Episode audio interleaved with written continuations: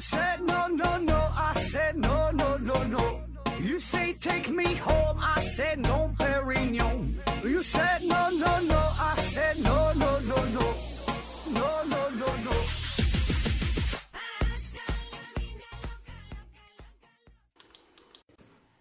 拼命探索，不计后果。欢迎您收听《思考盒子》，本节目由喜马拉雅平台独家播出。呃，还是线上硬广，听节目送奖品。奖品呢是一个价值六百元的 3D 打印鞋垫一双，针对于各种患有足疾的朋友。呃，你可以在某宝上哈，某宝上边搜索一下，叫“造物百科”。造物百科，制造的造，物体的物，百科就是百科这俩字儿哈。造物百科。呃，有有兴趣的、有这方面需求的朋友可以联系联系啊，多多了解一下。呃，因为这个鞋垫针对性比较强啊，所以呃这回改了，咱就是不抽奖了，不用抽奖的形式。因为有的朋友他可能很很幸运，他中奖了，但是中奖之后吧，这个鞋垫儿他用不上。呃，所以呢，有需要的朋友你直接联系我就行。然后呢，咱们是先到先得，每期呢就只只能免费提供一个这个名额。那具体怎么操作？呃，大致跟以前还差不多哈，都是。首先呢，在这个节目下方留言，内容不限，但是呢，要求以二五四九，也就是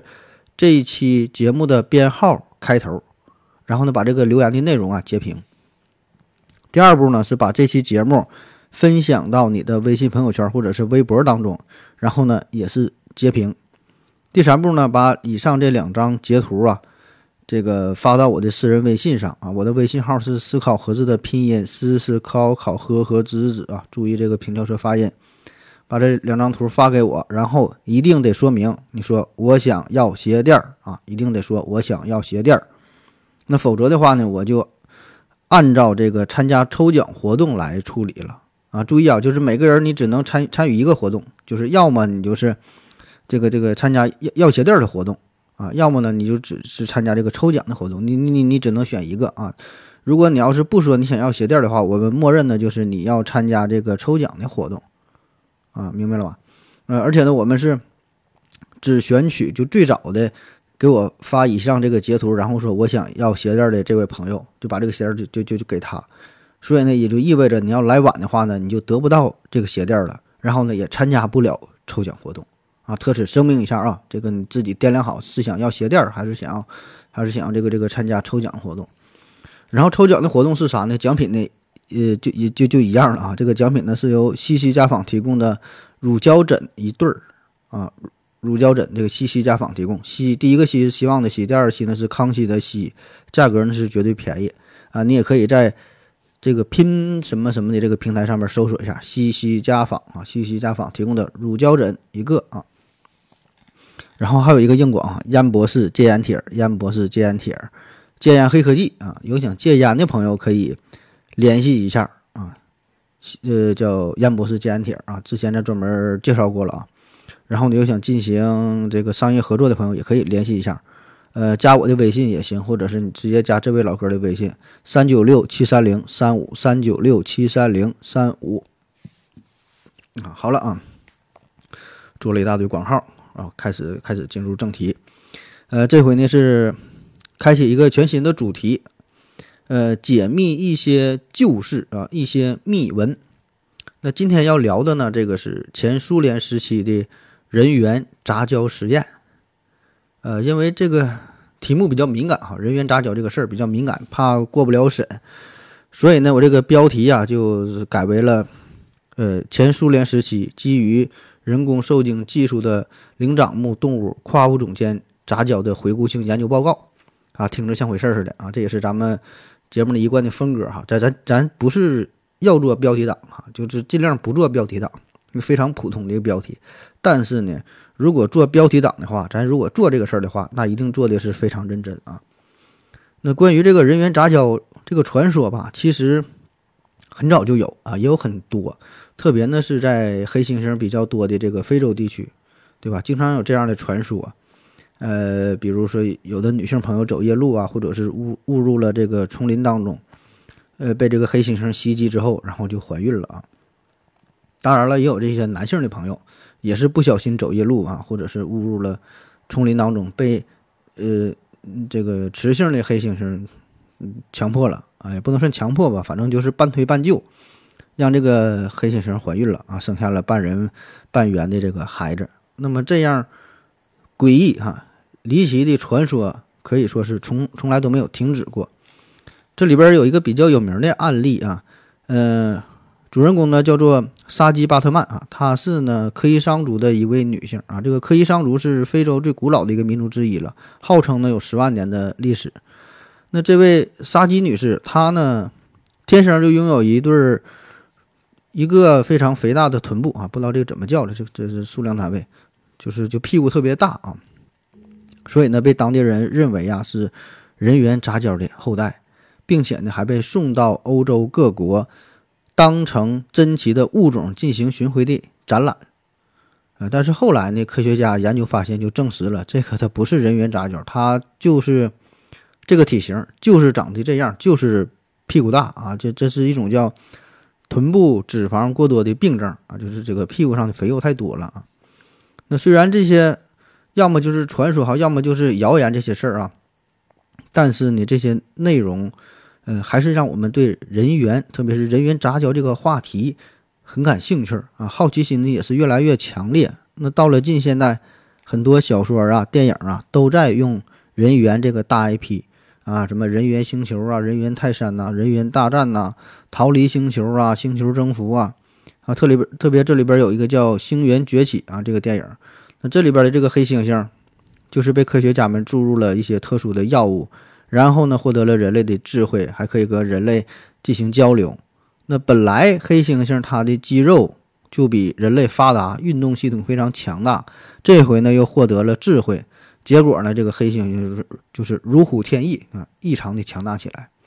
那么这部电影一个主要的创作灵感就是来源于哈今天要聊的前苏联的这场人猿杂交实验。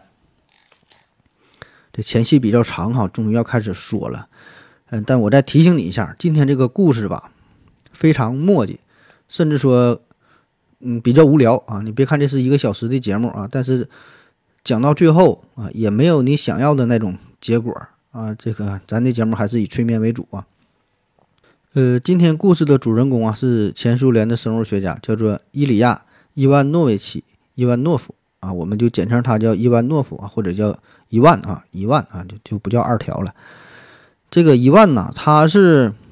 前苏联时期非常著名的人工受精方面的专家，动物杂交方面的教授。呃，一八七零年，他是出生于俄国的库尔斯克省，呃，西雷西格雷市啊这个地方，是出生在一个地方官员的家庭当中。呃，在一九一八九六年呢，他是毕业于苏联赫尔科大学。那青年的时候呢，曾经到了这个巴黎啊。远赴巴黎，来到了当时最顶尖的巴斯德研究所进行深造学习。那现在这个巴斯德研究所也是非常的有名，对吧？那回国之后呢，他就到彼得格勒皇家实验医学研究所进行工作，投入到了生殖生物学方面的研究，也成为了人工受精技术应用于兽医学领域的呃领军人物。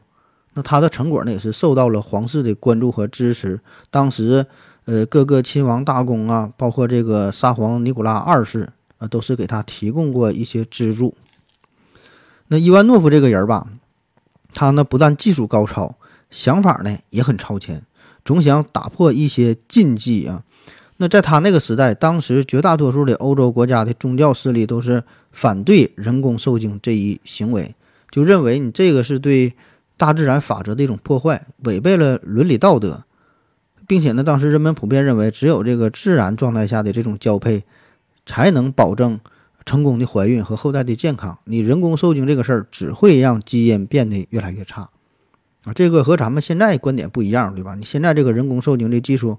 已经在这个动物群体当中是广泛的应用，对吧？别说动物了，这这人类社会，人类自己也在用。那你现在很多这个养殖场里边，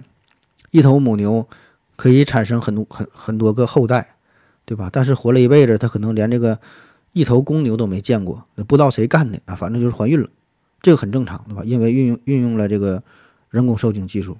好处就是又方便又卫生啊，又好管理啊。当然，这个母牛可能不太高兴啊。那可以说，人工受精技术这个是现代化大工业食品生产生产当中的一块重要基石。可是呢，在一百年前，那人们普遍还是很难接受这一行为。当时的这个农牧学界呀，只是针对于极少数的这种不孕不育的动物做过一些尝试。那有这个数据统计说，在呃，直到一九一一年，医学刊物上边记录在案的这种人工受精生育的案例。一共呢才二十一例啊，非常少。而今天要说的这位伊万诺夫，那绝对是当时的异类。他呢曾经对数以千计的马和绵羊都进行过人工受精，还成功的培育出了斑马和驴的后代啊，叫斑驴啊。可以看一下节目下方的这个图片，斑驴它身体上面这个毛色跟普通的驴呢也差不多，但是四条腿儿却保留了斑马的条纹状的毛色啊，这个在自自然界当中是从来都没见过的。那它还有一个大项目啊，就是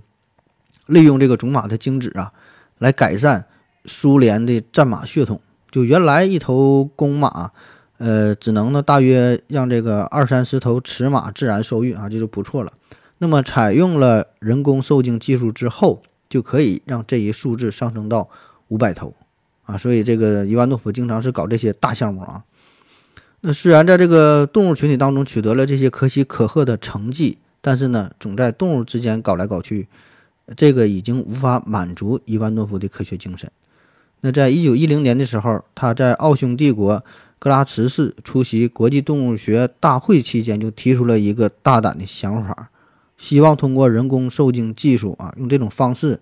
来尝试人与其他灵长类动物之间的杂交，也就是要用人类的精液为这些雌性的猿类动物啊受精配种。啊，因为从他的角度看来，哈，他觉得这个人人工受精技术已经是相当的成熟完善了。那从事人类跨物种之间的这种配种繁育，既能规避人兽交媾的伦理困境啊，又能绕开当事各方彼此不乐意、不情愿的这这个现实难题。那无论是说从技术层面还是人文角度，实验时机都已经相当成熟了啊，这是他他的理解啊。但是呢，可想而知，他这个想法一提出来之后，马上就引起了巨大的争议啊，引起了这个强烈的反对。那对于科学界来说，刚才说了，连人工受精技术都很难接受，你更别说要在人和黑猩猩之间进行杂交了。而这个宗教学呢，宗教界呢也是啊，他们也强烈反对，因为这事儿你本身对于宗教教义就是一个极大的挑衅和破坏。那当时的大环境，即使有少数。勇于想要用这个新技术来治疗不孕不育的医学界人士，但是呢，也不敢完全违背传统观念。他很多研究都是偷偷摸摸的啊。如果他想给这个治疗这个人类的不孕不育，他们呢，往往也是守在患者的房事现场，就是人家两口子在屋里边努力，他呢蹲在门外边，等到俩人完事儿之后呢，他赶紧冲上去帮忙啊，以追求最大程度的。模拟自然受孕的方式，帮助他们治疗不孕不育，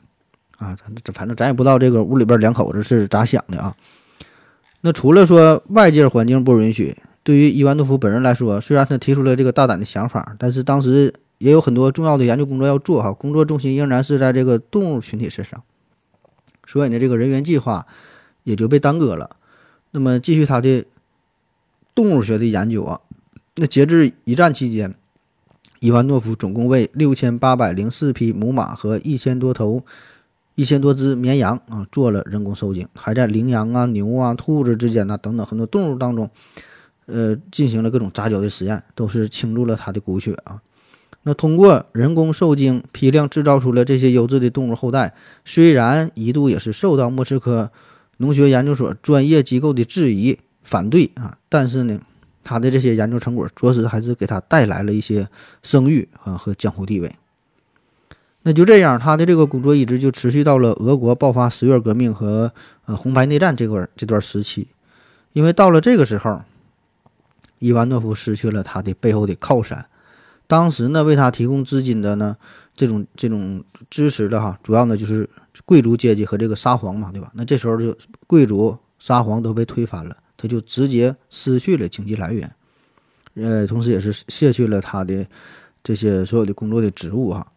啊。当然，这样的一个好处就是他有了充足的时间，有了充足的精力啊，不用再研究动物了啊，可以重拾当年的幻想啊，要研究人和猿的杂交。那要想进行人猿杂交实验，首先你得有这个实验地点。那怎么办？哈，去哪做这个实验？伊万诺夫呢就重返巴黎，来到了巴斯德研究所。所里的老领导一听他的这个计划，眼前一亮，哈，还还真就是表现出了浓厚的兴趣，感觉这玩意儿挺有意思。那正好呢，这个巴斯德研究所，呃，在位于这个西非啊，法属几内亚这个地方有一个实验基地啊，就是专门。收集呀，饲养黑猩猩，叫金迪亚黑猩猩研究站，就是从事这个黑猩猩这方面的研究啊，有个这么个地儿啊，可以借给他用。另一方面呢，你做实验还得是需要钱。那推翻了伊万诺夫的政治靠山之后，他的这个资金实在是太紧张了，太困难了。那咋办呢？他就不得不再次向新上台的苏联高层提醒了这个计划，希望呢能够拨款援助。于是乎呢，他就写信给教育部长，叫做卢纳查尔斯基啊，申请研究经费。没想到还真就得到了新政府的认可。那么这么奇葩的实验哈，为啥这新政府还能够认同？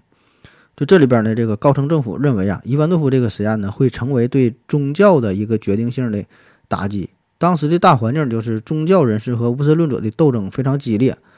这个教育部的代表谢尔盖诺维科夫曾经呢，把这一计划称作为。唯物论的重要问题，呃，农业委员会代表列夫弗里德里克森呢，则认为这个伊万诺夫的他的这个研究正好可以配合当时的宣传工作，也就顺应了劳动人民从教会权力当中解放出来的斗争啊，说这个呀是捍卫唯物主义的必由之路。所以，当这个伊万诺夫把他的计划提交给科学院的时候，可以说是顺应了历史的大潮流。他们呢，当时也正想搞一个大新闻啊，给这个宗教、给旧势力带来一个致命的打击。好了，咱休息一会儿。我要跟正南去尿尿，你要不要一起去啊？我也要去。哎，风姐，我要跟正南、阿呆一起去尿尿，你要不要一起去啊？嗯，好了，喝了口水回来，咱们继续聊啊。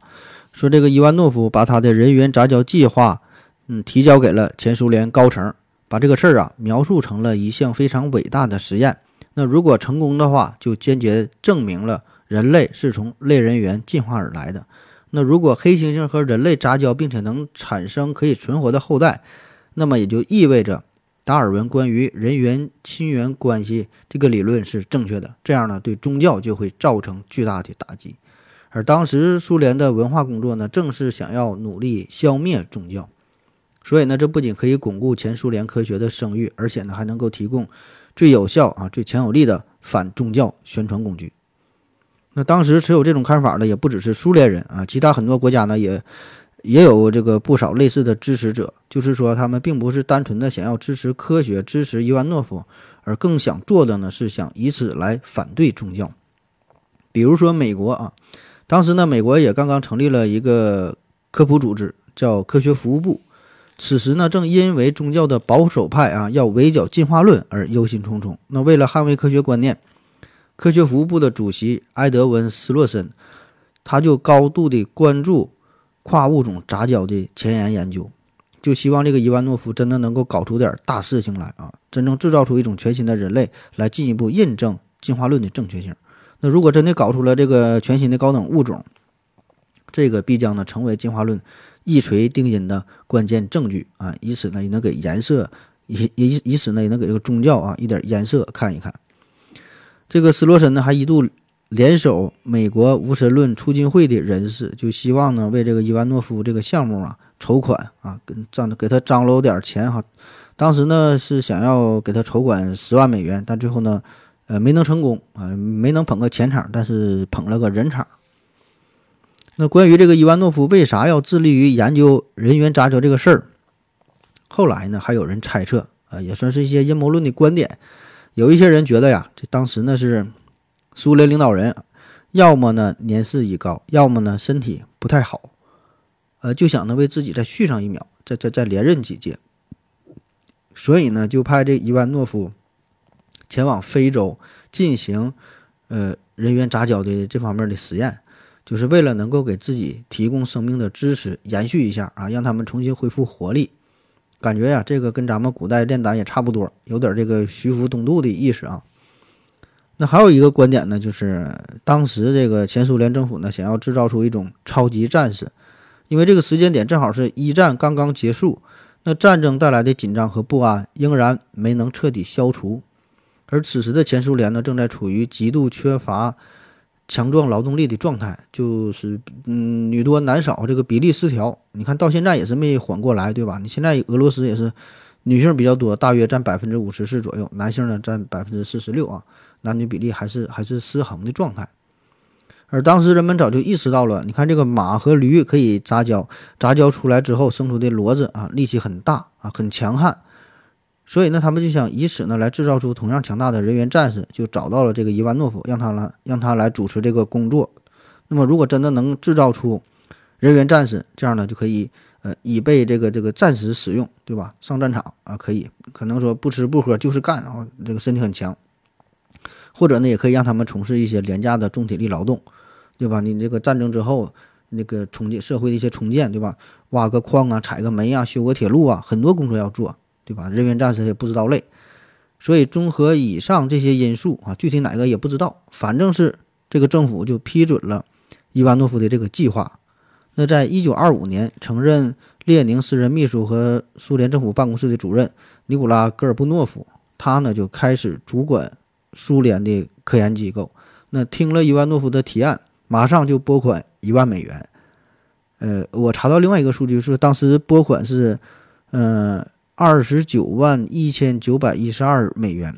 我不知道这个数据为啥会差这么多哈，还有零有整的。呃，反正就是给他拨了钱嘛，反正就就就是这样。那有了实验地点，也搞到了一些经费。下一个难点就是搞黑猩猩，对吧？那用黑猩猩啊。那从当时各国的研究来看，这科学家呀对于黑猩猩的研究可以说是知之甚少。这个，比如哈，一九一二年，普鲁士科学院在加纳利群岛曾经设立了一个研究站啊，还一度天真的设想就是要教会这些黑猩猩算术啊、演奏乐器呀，呃，甚至还想教他们这个德语、英语啊，还想帮他们融入到人类社会当中。就是他们当时觉得这个黑猩猩就并没把它完全当做普通的动物。觉得呢，他们就是极度缺乏专注力的、没有天赋的儿童一样，啊，显然他们这个这帮科学家并没能准确的认清黑猩猩这个物种和人类的本质区别，这是当时的这个科学大环境啊。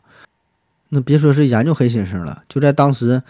连捕捉、饲养野生黑猩猩的技术也都是很不成熟。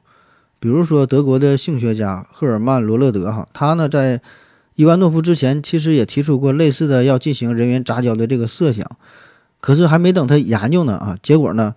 五只应邀运来参加实验的黑猩猩全都是死在了半路上，叫出师未捷身先死啊，出师未捷猩先死。那伊万诺夫呢也是面临着同样的问题，他是在一九二六年三月来到了金迪亚黑猩猩研究站，然后就发现这地方的管理吧非常的混乱。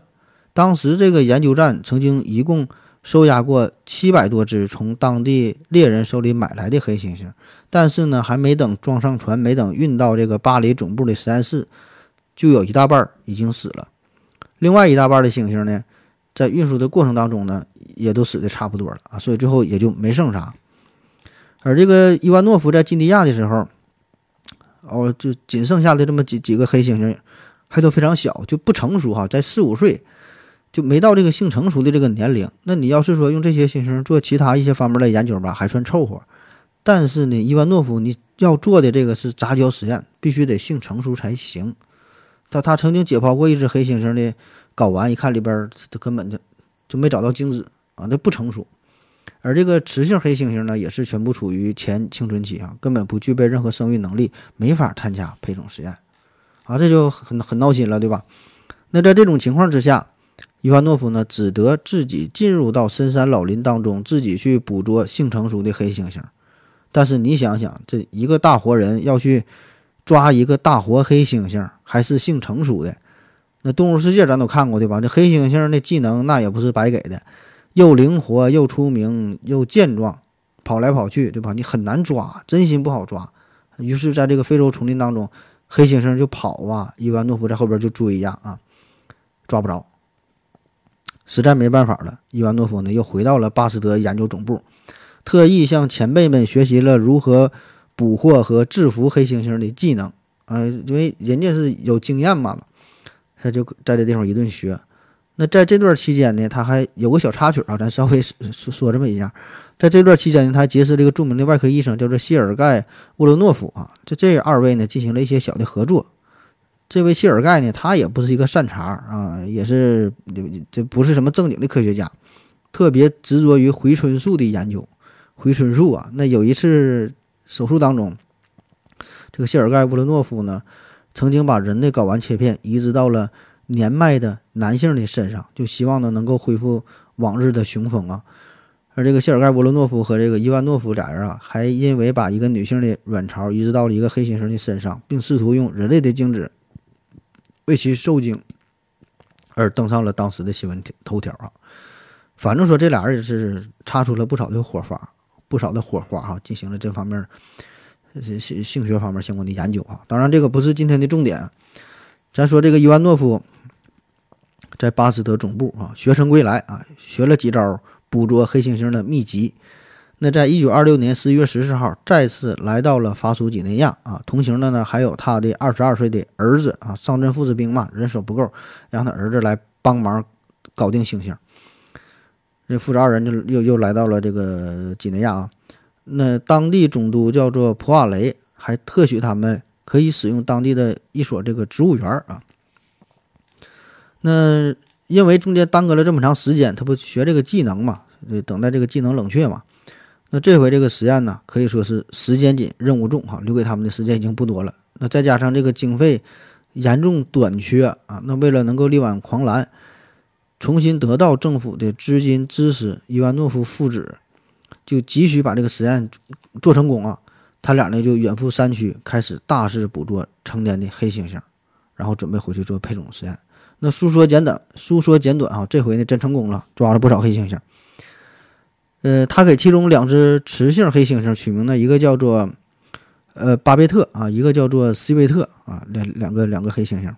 那在一九二七年二月二十八号上午八点钟，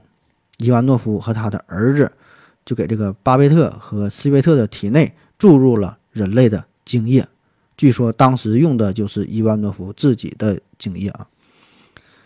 这个实验由于害怕被当地人发现，再加上人手不足嘛，啊，也是担心这个黑猩猩还手或者是逃跑，父子二人呢还都准备了这个一人准备了一支勃朗宁手枪防身。啊，因为之前这个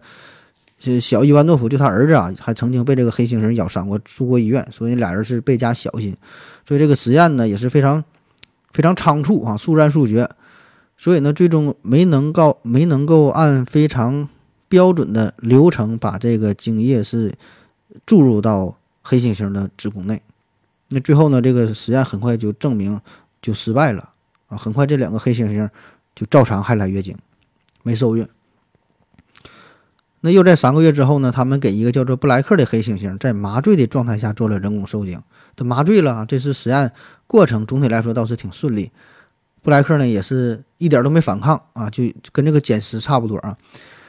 然后伊万诺夫呢就非常平和地把自己的精子输送到了黑猩猩的体内啊，可最终的结果还是没能成功。而此时呢，他们已经花光了当初苏联政府拨给他的那么点经费。这伊万诺夫本来指望着说这次实验能够成功之后啊，获得个半人员，然后然后以此呢向这个苏联政府再索要点更多的研究啊。可是实际上啊，他就仅做了这三次实验，均以失败告终。这一万诺夫就想啊，这个玩意儿下一步咋整呢？你看抓黑抓黑猩猩挺费劲儿啊，实验呢还没成功。于是他就萌生了一个更加大胆的想法：那既然人类的精子不能让雌性的黑猩猩受孕，那咱们反过来做一下呢？把这个雄性黑猩猩的精子移植到人类的女性身体内，这样行不行呢？而且这还有一个好处啊，起码咱人类他不会一一顿乱跑啊，对吧？一定可以。配合你的实验，那么这样这个实验步骤不是相对来说比较简单了吗？只要搞到雄性黑猩猩的精液和自愿参加实验的人类女性，不就 OK 了吗？于是呢，他就在金地亚这个地区找来了当地的女性土著民。那这里稍微介绍一下哈，这个金地亚哈，在这块儿这个叫呃法属几内亚嘛，法属几内亚这地方吧，呃，相当落后啊，现在也是最不发达的国家之一了。这地方呢是位于西非啊，在当时可以说还没有完全融入到现代化的社会当中，就是处于一种非常原始落后的状态。然后这些原始淳朴的土著民呢。他们就非常非常落后，就甚至分不清人类和黑猩猩有什么区别啊！他们会认为这个黑猩猩就是生活在丛林当中的一个一个下等的人属啊，可能也是一种人哈，他就搞不清。所以这个伊万诺夫就原本认为在非洲这个地方啊，用黑猩猩的精液给这个土著女性受精应该没有什么问题，因为他们也不懂嘛，对吧？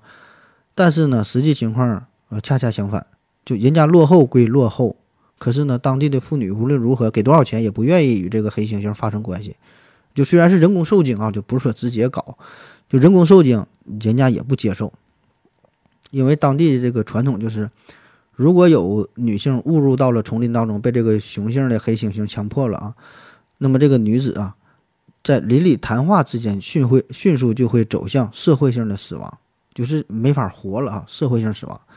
而且很多时候呢，还会出现真正的实体性的死亡，你活不下去了。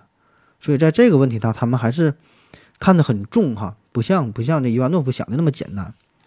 那咋整啊？伊万诺夫的这个人员配种实验，那就只能是秘密的进行，就瞒住当地人。嗯，于是呢，他就将这个人工受精呢伪装成一个医学治疗、医学检查。哎，偷偷的进行操作，借着医学检查治疗之名，为当时前来接受体检的女性，偷偷的就注入了雄性黑猩猩的遗传物质。结果很快就证实，他的实验还是没能成功。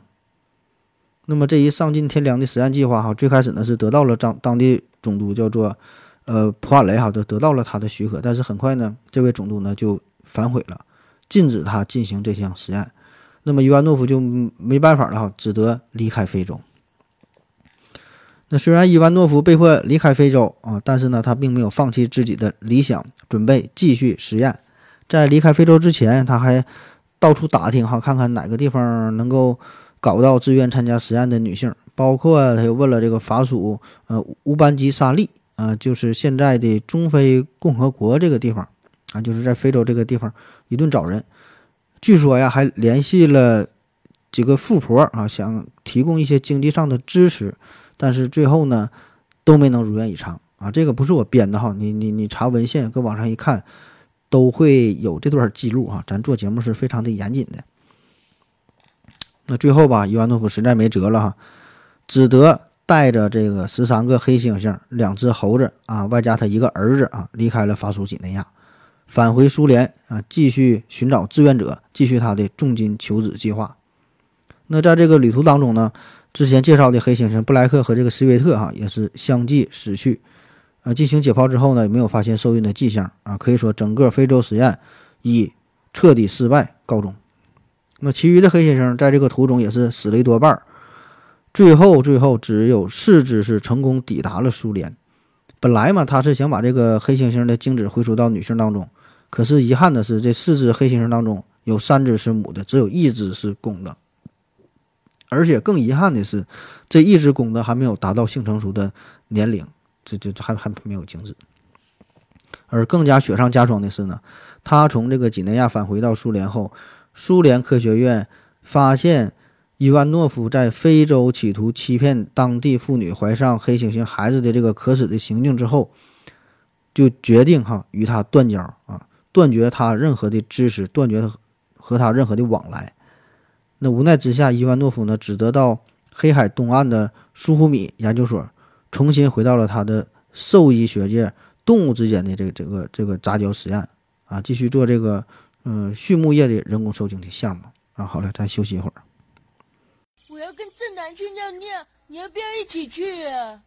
我也要去。哎，风姐。我要跟正南、阿呆一起去尿尿，你要不要一起去啊？好了，尿过尿回来，咱们继续聊啊。说这个伊万诺夫呢，回到了苏胡米实验室啊，继续他的动物杂交研究。那没过多久，柳暗花明的机会又来了。这段时期呢，正好赶上了苏联的大清洗运动，可以说哈，这个是给他带来了有史以来最适合搞人员杂交的时代。说的难听点儿，就是大清洗运动嘛。那这时候大伙儿的脑袋呀，就就都被洗脑了，思想啊都不太正常。所谓的大清洗运动呢，就是苏联他们也通过这个阶级斗争来制造一场新的无产阶级知识分子，然后呢，从而让这个无产阶级真正的控制文化领域。斯大林就认为这个资产资产阶级知识分子正在与无产阶级尖锐对抗，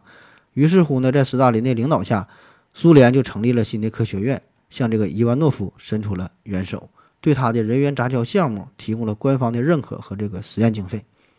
那为了推荐，为了推进项目进展，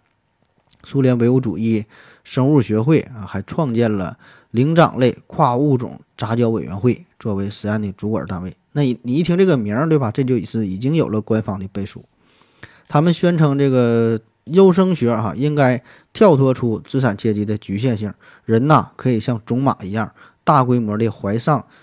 优秀基因的后代啊，诞生出伟人的孩子。与此同时呢，女人应该摆脱婚姻和父权的束缚，不必呢再关注，不必呢再关在小家之内。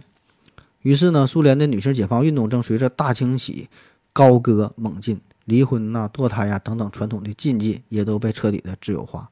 虚伪的资产阶级家庭即将解体，他们呢可以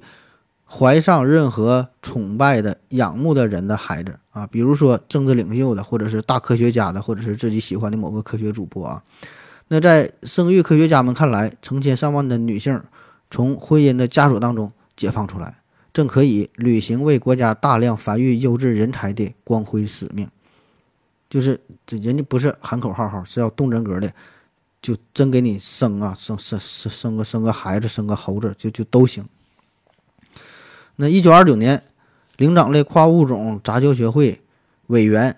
嗯，塞列班罗夫斯基曾经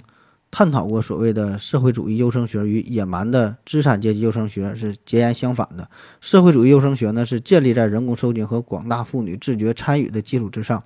尤其吸引人的是，在这种优生学体制下。崇高而宝贵的先知先觉者们可以像种马一样批量的繁育出成千上万的优质后代。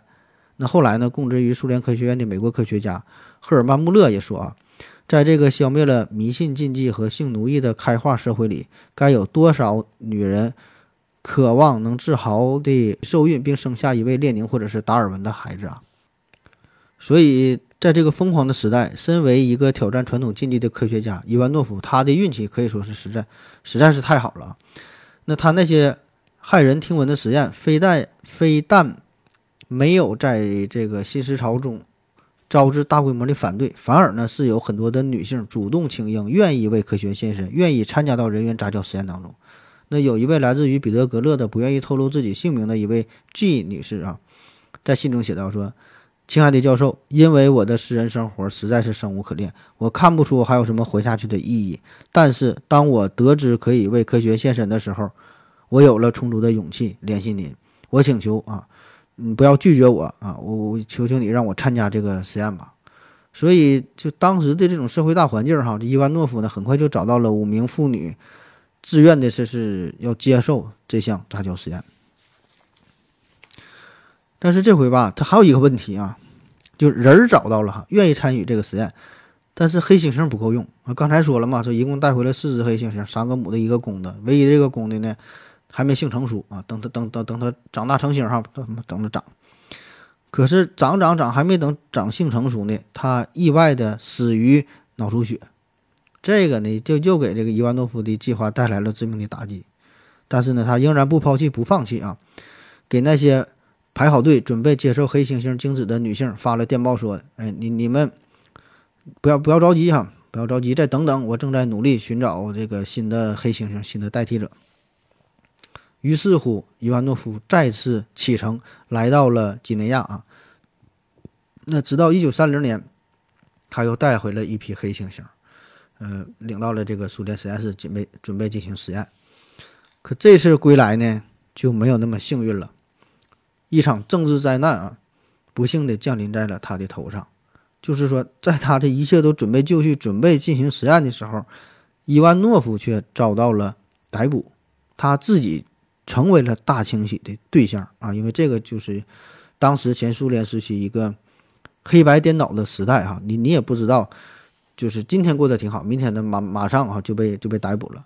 他工作单位的这些青年工作者呢，就对他展开了批斗啊，罪名呢是私自开私自开展违反社会伦理的实验，以及建立反革命组织。然后，这个灵长类跨物种杂杂交委员会的其他这些委员呢，也是纷纷的遭遇了政治上的批判啊，尤其是总后台戈尔布诺夫背后的大领导、大靠山——苏联部长会议主席阿列克谢·伊万诺维奇·里可夫，他呢作为尼古拉·伊万诺维奇·布哈林的同党，宣告倒台。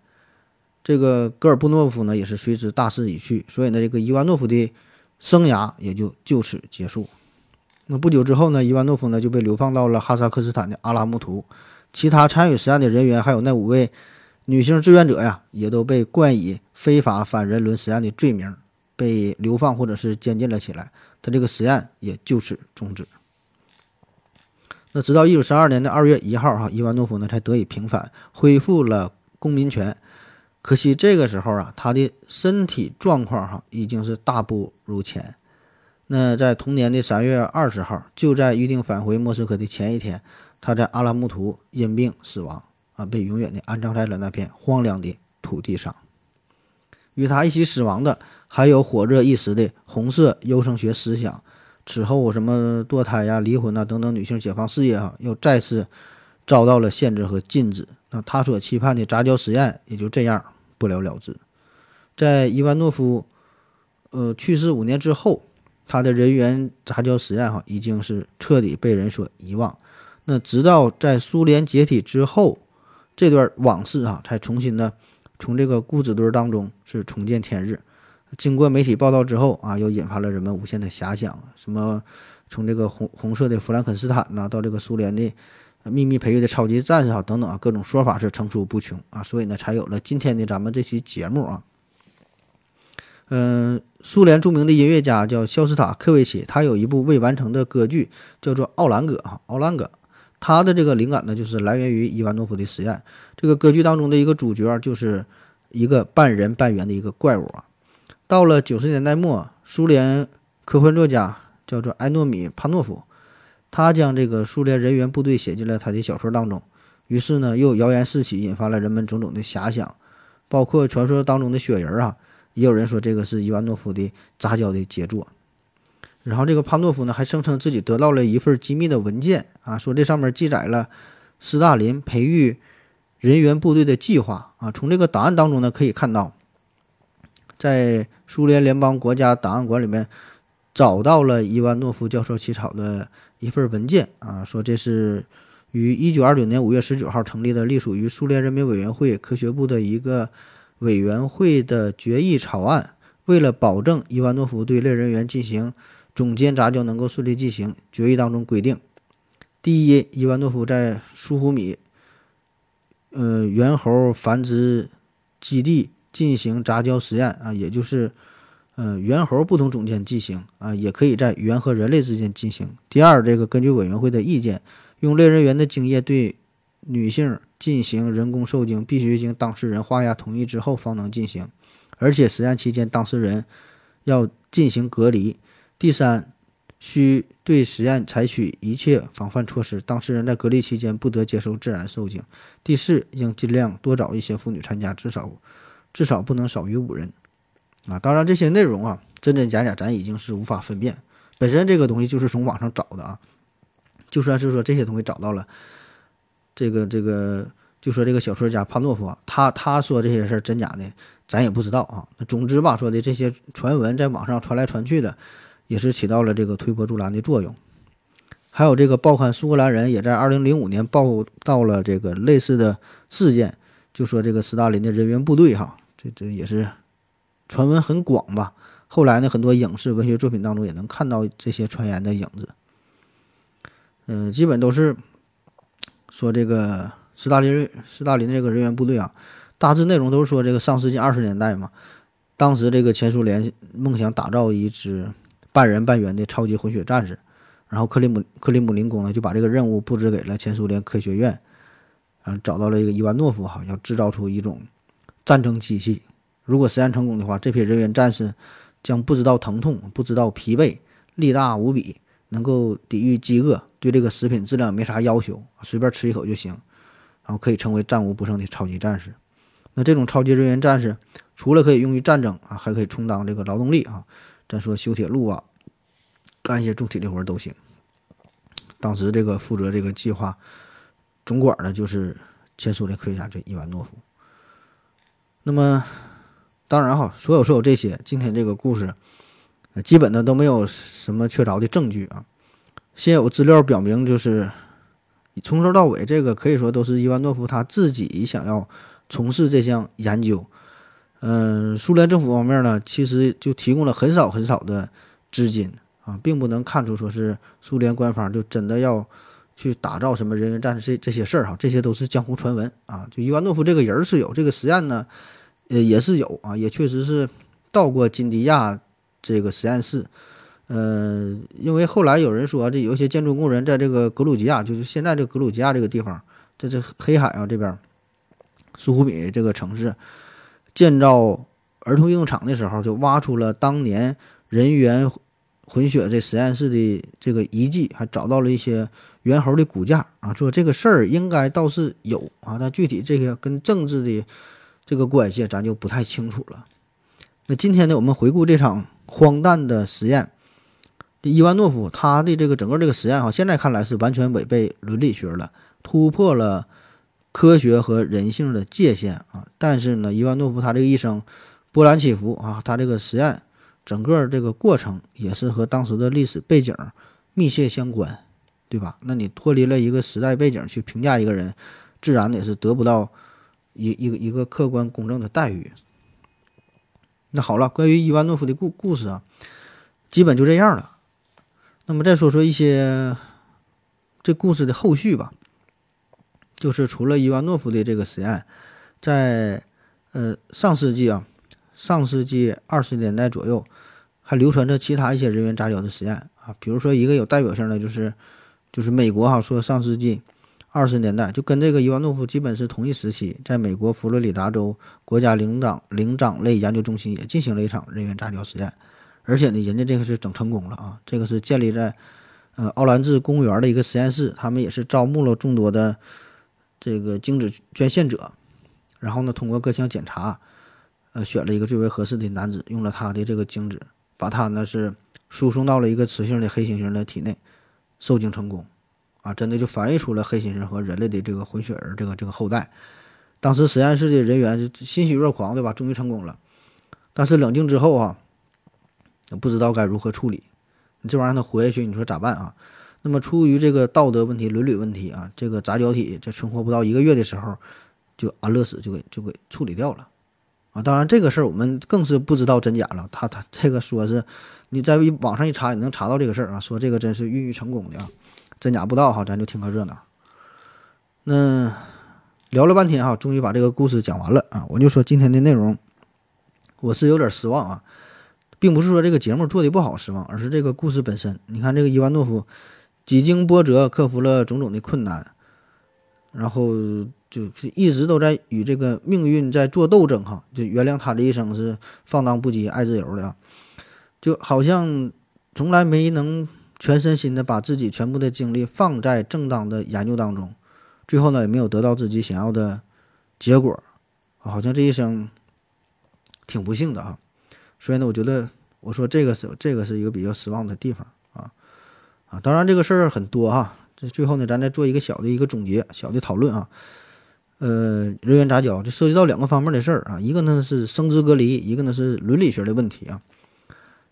那咱先说生殖隔离，这个生命啊，最早的起源，现在推测比较公认的说法是，大约在三十八亿年前，最开始呢是从这个海洋当中诞生的，对吧？然后呢，历经了漫长的发展演化，地球现在已经是形成了数百万个不同的物种。所以，从某种意义上来说，我们和所有其他这些动物都一样，咱们都有一个共同的祖先，都是来自于海洋当中。那特别是我们现在人类和黑猩猩啊，我们离的是比较近啊。我们是大约在六百万年前咱才分开的，在这个进化的道路上才分道扬镳啊。所以这这是咱的近亲了，咱和黑猩猩。那根据不同物种之间亲缘关系的远近，可以进行系统性的生物学的划分，也就是咱们常说的界、门、纲、目、科、属、种。然后因为这个生殖隔离的存在，不同物种之间呢没法进行基因上的交流，这个呢就保证了生物的纯洁性和独立性。那到了近现代，出现了人工合成生命的技术啊，很很多很多的很多的方式方法，就是人类。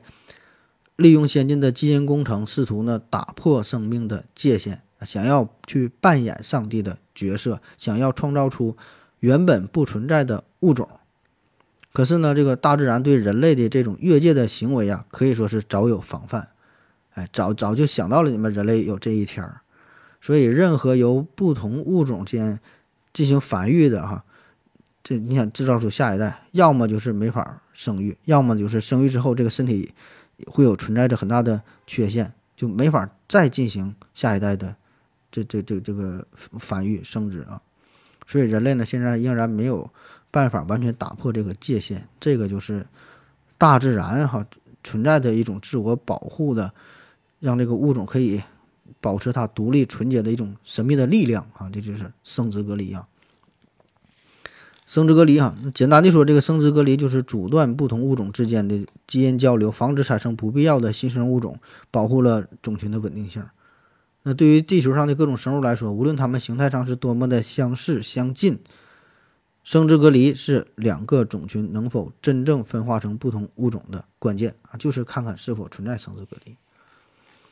那生殖隔离有很多种啊，这个过程也是一个不断形成的过程。这个首先呢是地理隔离，就是俩人先分开，就本来是一个物种，然后由于地理的原因分成了不同的种群。比如说由于这个海洋啊，呃大片的陆地啊，就地壳的运动啊，或者是这高山呐、沙漠呀这些就阻碍了生物的自由迁移，然后呢阻碍了交配基因的交流，最后形成了独立的种群。那么新的种群新形成的种群不能发生发生基因交流。就比如说狮子、老虎，同是猫科动物，它们离的其实是。就是从进化学的角度来说吧，进化树上来说呢是挺近的，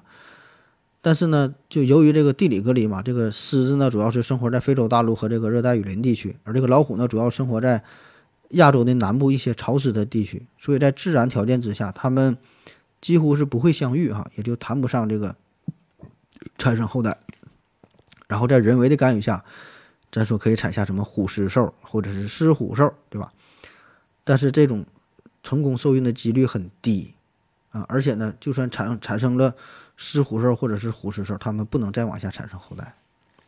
第二个呢，叫做生态隔离，就是生活在同一地区的同一同种个体，但是由于食性啊、生活习性啊、栖息地点呐等等啊这些不同，就要求它有不同的生活的条件。那么这样使得几个亲缘关系比较近的这个类群之间。仍然不能交配，或者是交配之后没法繁育后代啊。比如有人发现，就在一棵大树上边生活五种近缘的鸟类，挺像啊，但是它们捕食不同的昆虫，交配的时间也也不相同，这样呢也是形成了生殖隔离。第三种呢叫做行为隔离啊，行为隔离就是由于生物交配行为的不同，使得亲缘关系比较近的类群之间交配不易成功啊。再有呢就叫杂种不活啊，就是。近缘关系的种群受精之后，虽然能够形成核子，就是这个受精卵呢，但是它不能存活，或者是受精卵能够存活，但胚胎发育到一定阶段就死了。有的呢，胚胎也能发育成熟，也能变成这个幼体，但是呢，活不到性成熟，所以呢，这样留下后代的概率就就非常非常低啊。还有就是杂种不育啊，这就是比较常见，咱比较了解了，就骡子啊，就这个马和驴生出骡子，然后马的染色体是六十四个，驴呢是六十二个啊，骡子六十三个，没法继续往下生。当然还有其他很很多种啊，专业性比较强就不介绍了。那人的基因和其他生物的基因相差的是非常大啊，那么一旦结合，就很可能破坏人类自身基因的稳定的结构。那么最终呢，可能会导致人类最终的灭绝。所以这个生殖隔离对于咱们自身，对于一个种群来说是有着很强的保护性，维持了基因的稳定性、纯洁性。这样呢，可以让我们人类哈更稳定的发展进化下去。那任何跨物种之间的杂交，这种实验、这种研究，都有极大极大的风险性。虽然说我们和黑猩猩关系十分密切，共享着百分之九十九左右的这个 DNA 了。但是呢，在六百万年前哈，我们已经开始分化，形成了不同的物种。那现代生物学理论认为，一般来说，具有亲缘关系的生物每隔十万年就会形成生殖隔离，而我们和黑猩猩已经是分开了六百万年哈。那么物种之间这个独立性，这个呢是经过千百万年演化形成的，已经固定下来。所以你贸然的进行任何实验，想要打破大自然的这种状态，必然会带来可怕的后果。呃，就说这个 HIV 是怎么出现的哈，有很多的说法，就是因为就和这个实验可能就有关啊。当然还有其他的这个猜测啊，反正是发生了一些不该发生的事儿啊。那么人类的好奇心非常强啊，我们现在咱说也不知道是否在世界上某一个小角落里边，仍然有一些科学家在偷偷的进行各种违背伦理的，甚至说人员杂交的实验。这事儿咱不知道，对吧？但是不能除外啊，很可能会有。所以呢，这个科学精神哈，科学精神确实是就想要探索一切，是吧？探索未知，叫拼命探索，不计后果。但是呢，作为人类来说，我们的这个行为哈，作为一个文明的物种来说，应该是保留一个最基本的底线啊。好了，今天的节目就是这样，感谢您各位的收听，谢谢大家，再见。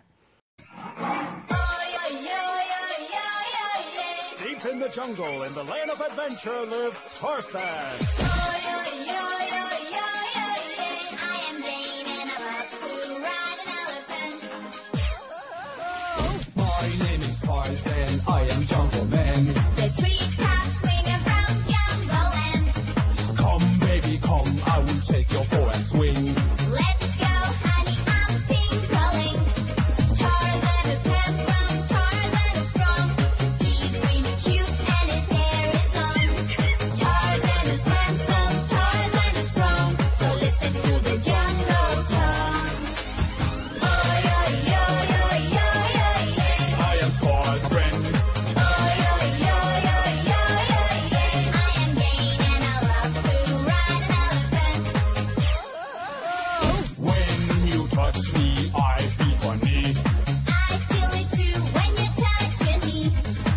Come to my tree house, to my party.